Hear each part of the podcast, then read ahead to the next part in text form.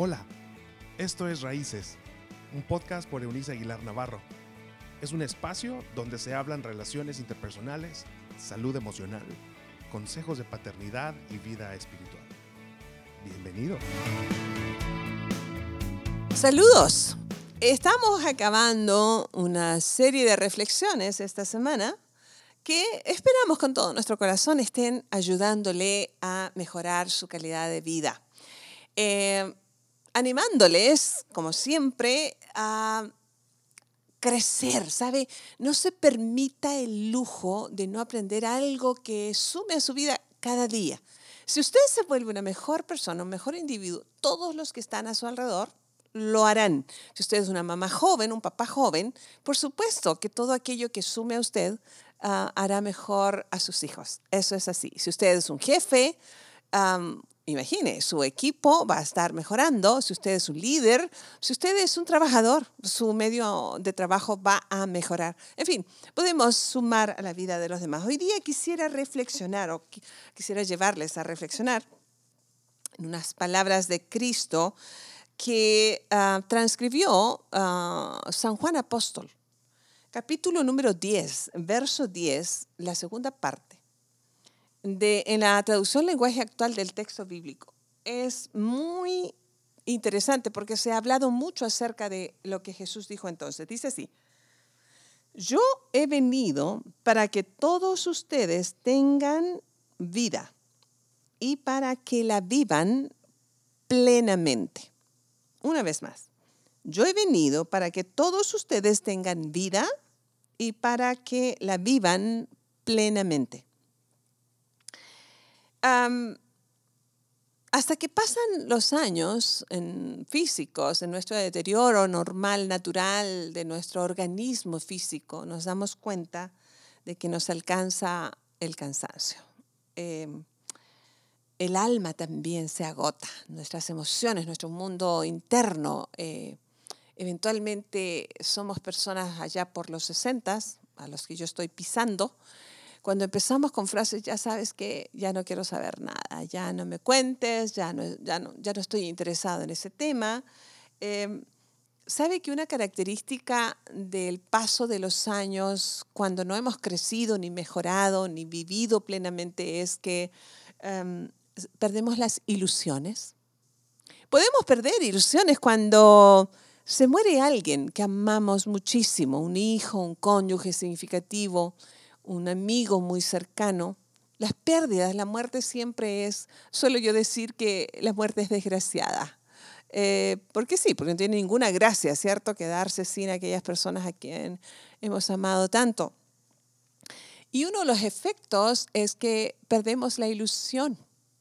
Y me encanta entonces que Cristo aparezca en nuestro escenario de vida y nos recuerde que su persona en nosotros, más allá de la temporada que nos esté tocando vivir, a propósito de temporada, de una temporada retadora como la que tenemos hoy como humanidad, Él nos diga, yo he llegado a ustedes para que tengan una vida plena.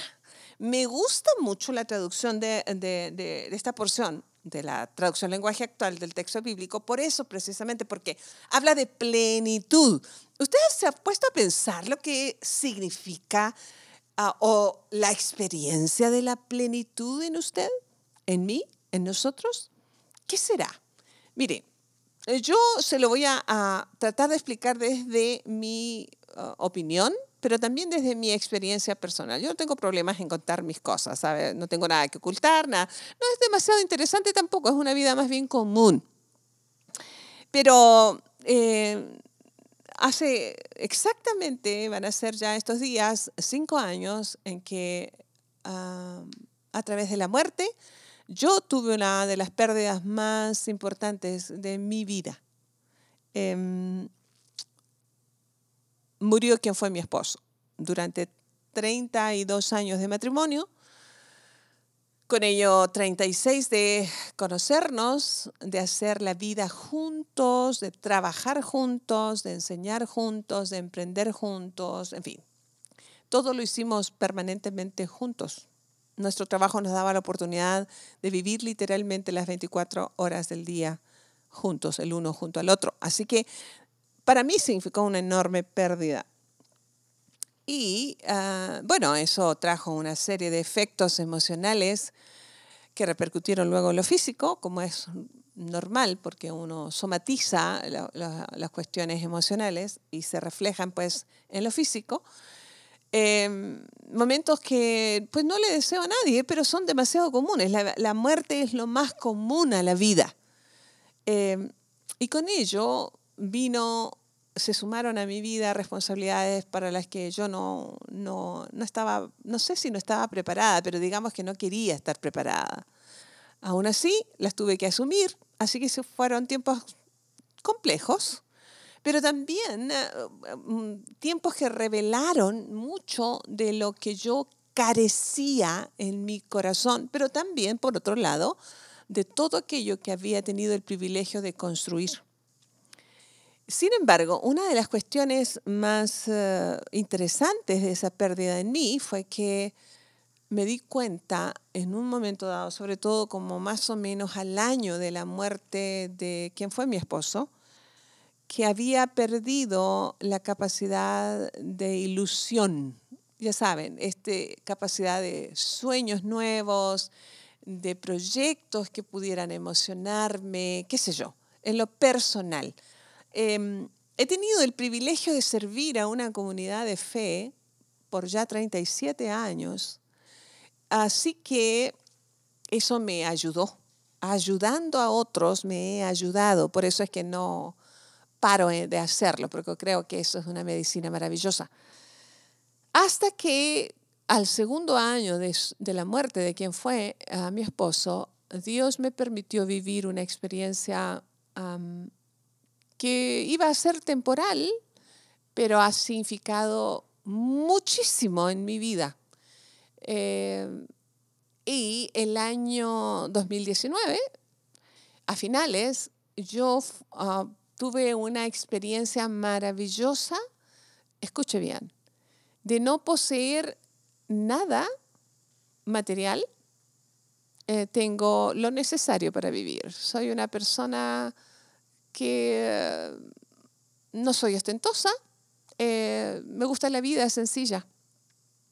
No necesito mucho para ser feliz, lo cierto, eso es así. Así que sin poseer nada material, sin tener una compañía romántica nueva o sin tener eh, grandes éxitos personales o lo que uno considera, sí pude experimentar una vida de plenitud. Tuve una experiencia muy particular al hacer un análisis a mi propia existencia. 2019 em, para mí fue un año de los más difíciles de mi vida. La primera parte de 2019 ah, fue, para mí, era como el coronavirus para la humanidad. Fue caótico. Eh, muchas experiencias eh, que Ah, fueron novedosas y con lo nuevo fue profundamente doloroso. Sin embargo, al final de ese año experimenté así completamente la frase de Cristo. Yo he venido para que tengan una vida que vivan plenamente, porque corroboré que lo único que tú y yo necesitamos para vivir la plenitud es Cristo. Es su persona, es su verdad. No, no esta vida de religión, no estas formas estrictas de religión, no estas, estas cadenas de la religión, la que sea, porque todas ponen cadena, sino la persona de Cristo. Esta verdad que consuela. Eh, ¿Sabe? Esa verdad que se vive intensamente, una vida vivida así, sin necesidad de excesos para disfrutarse. Una vida en la que nuestro hacer y hacer tiene que ver con mejorar la calidad de vida de otros y no en la búsqueda de la, vida nuestra. Ah, San Pablo lo escribió a sus amigos en la ciudad de Corinto diciéndoles, hemos sido consolados por Dios para ser de consuelo a otros. Porque cada vez que nosotros consolamos a otros, nos consolamos a nosotros mismos. Sobre todo si ese consuelo que damos es ah, proveniente de la verdad que es Cristo el, la plenitud que, que, significa entregarnos para que otras personas se sientan y se experimenten bien en el amor de Cristo. Esa paz del cielo que gobierna nuestro mundo interior aun cuando nuestro exterior se esté desmoronando. ¿Sabe? Eso es posible. Yo lo sé. A mí nadie me lo cuenta. Yo lo sé lo experimento. Justo en este tiempo en que nuestro mundo, literal, a toda la humanidad se nos, eh, desmoronó, ah, yo tengo paz. Obviamente, no, es, no me estoy refiriendo a, a la ausencia absoluta de lágrimas. No, no, no, no, no, no, no, no, estamos en la tierra. Pero pese a mis lágrimas eventuales, mi corazón tiene paz. Y eso es plenitud.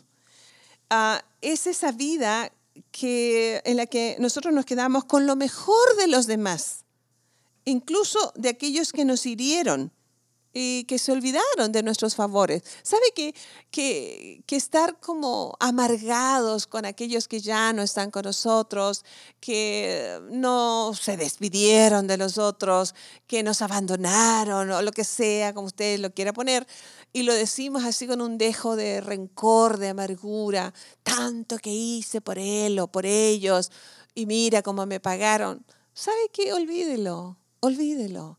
Eh, la vida plena que Cristo ofrece es aquella que se queda lo mejor, con lo mejor de los demás. Ok, estuvieron allí unos años, estuvieron allí un tiempo, estuvieron, estuvieron, pero me prodigaron momentos increíbles. Yo puedo recordar de cada persona que ya no está a mi lado, eh, que se fueron por las razones que sea. Primero, entiendo que Dios gobierna todo, así que era el tiempo de Dios y ya no caminar juntos. Eso me trae paz.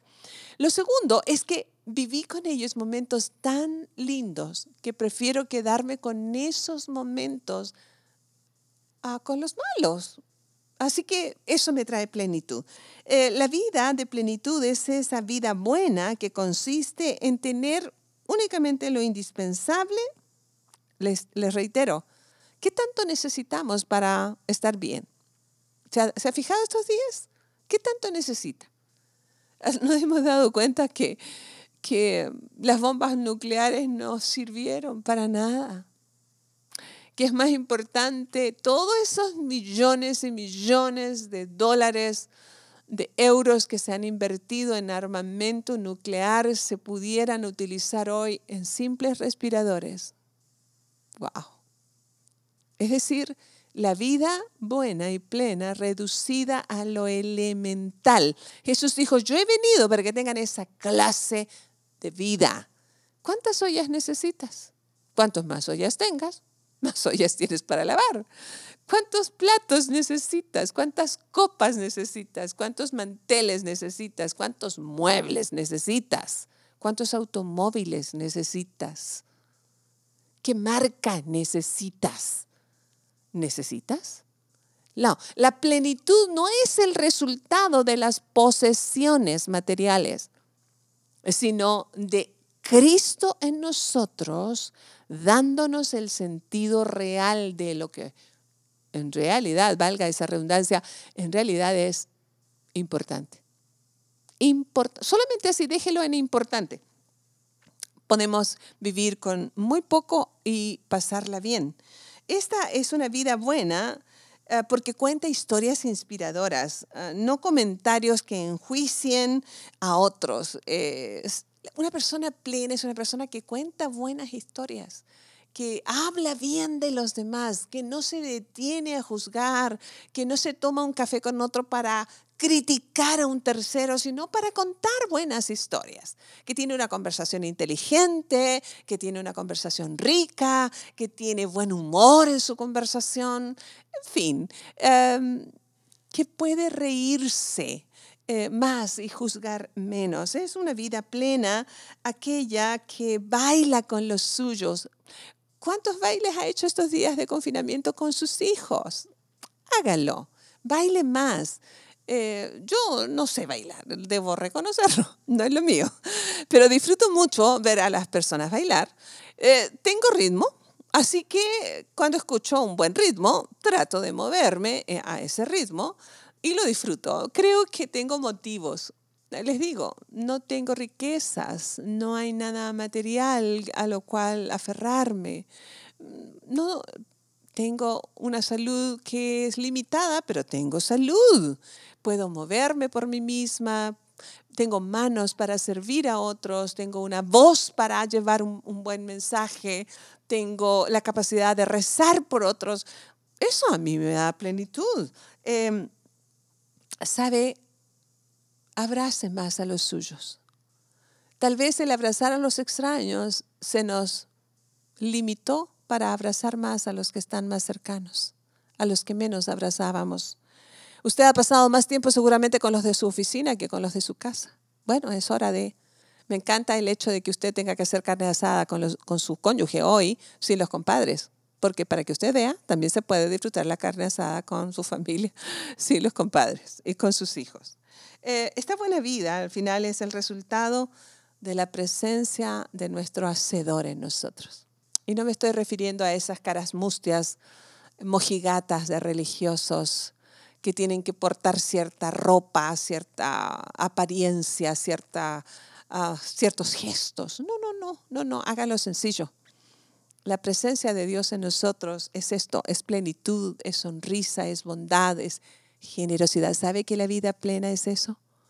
Una de las lecciones más grandes que he aprendido de mi maestro, de Jesucristo, es, Él dijo, den y se les dará. No hay nada como dar. Eso es plenitud. Eso es plenitud. Él mismo fue quien nos enseñó. Hay más gozo, hay más alegría en dar que en recibir. Qué lindo ha podido ser estos días. Yo no puedo salir por mi salud fuera de casa, ¿sabe? Pero he podido dar generosamente eh, recursos financieros que podría utilizarlos en otra cosa, en asegurar mi futuro, de eso póngalo entre comillas, eh, pero lo he estado dando junto con otros amigos de mi comunidad de fe Antioquía para lo que llamamos experiencia Cristo y ver cómo nuestros muchachos están llevando ayuda a los policías, a los soldados, que son grupos sociales que nadie visita y nosotros creemos que ellos no necesitan un gesto de amabilidad. Me ha encantado que nuestros muchachos han estado haciendo esto de experiencia Cristo con ellos. He sido parte. No puedo ir con ellos por mi salud, pero he sido parte. Dando. Seamos generosos. Si usted alguien le ha beneficiado, hágaselo saber mediante la generosidad. No solamente dígale gracias que ya es bueno, hágale saber que está agradecido y haga de su vida una vida plena. Sea amoroso, tierno, esto, generoso en su amor, en su ternura, en su tiempo, en sus rezos, en su estar, en su presencia con otros. Yo he venido, dijo Cristo, para que tengan una vida que disfruten. Sin excesos podemos disfrutar. Sin emborracharnos podemos beber una buena copa de vino, a lo mejor con buen amigo, con nuestras familias más cercanas. Yo no soy buena para beber, debo reconocer. Disfruto unos dos tragos de un buen vino tinto, pero tendrá que ser con personas muy, muy cercanas a mí, muy de vez en cuando, ah, porque entendí hace mucho tiempo que los excesos de beber trae consecuencias terribles, terribles. Usted puede disfrutar la comida, pero los excesos de comida siempre le van a traer problemas muy severos. Así todos los excesos, lo que quieras. Dormir es bueno, dormir en exceso es flojera. Ser activo es un regalo, pero vivir activo, eh, excesivamente activo, es un relajo para la salud emocional y física y su familia. En fin, ve cómo la vida plena tiene que ver con equilibrio, con ser mesurados, con ser personas ah, que sumen a los demás. Esta semana Dios nos ha estado llevando, ¿cierto?, a toda una serie de reflexiones de que la vida buena tiene que ver con los demás, lo que hacemos para beneficiar nuestra salud mental y con ello la vida plena llevada en muestras, en evidencias hacia los demás. Así que esperamos que sea una semana súper productiva y que hagas planes con los tuyos de mejorar en esta área. Dios te oramos hoy. Hoy día hacemos plegarias. De gratitud en primer lugar por Cristo, porque Él fue quien nos habló de plenitud, una plenitud que no solamente esperamos vivir después de la muerte en la eternidad contigo, pero que podemos vivir en esta tierra pese a los dolores, pese a las pandemias, pese a los quebrantamientos matrimoniales, pese a la orfandad, pese a la pobreza, pese a la mezquindad, podemos vivir en plenitud si tú eres el centro y motor de nuestra existencia. Danos esa capacidad de vivir en plenitud, tu plenitud, tu persona en nuestra persona. Sopla tu vida en nuestras vidas. Lo recibimos junto con tu paz. En el nombre del Padre, del Hijo y del Espíritu Santo, que así sea. Nunca olvides que no estás solo, sola. Dios está a tu favor, remando tu barca hacia favorecerte. Él es, le dijo aquella mujer, Elizabeth, a su prima, el Señor hará de ti a alguien recordable, inolvidable, porque le creíste. Así que es hora de creer lo que Dios nos está dando. Reciba plenitud de parte de Dios. Nos escuchamos la próxima. Disfrute lo que sí tiene hoy. Chao, chao. Gracias por habernos acompañado en este episodio de Raíces. Te invitamos a que te suscribas en la plataforma de tu preferencia y también que puedas compartir con aquellos que están en tu mundo de este contenido. Puedes seguir conectado a través de la página web www.euniceaguilar.com. También en Facebook, búscanos como Raíces Familias Estables y en Instagram como arroba Eunice Aguilar N. Nos escuchamos en la próxima.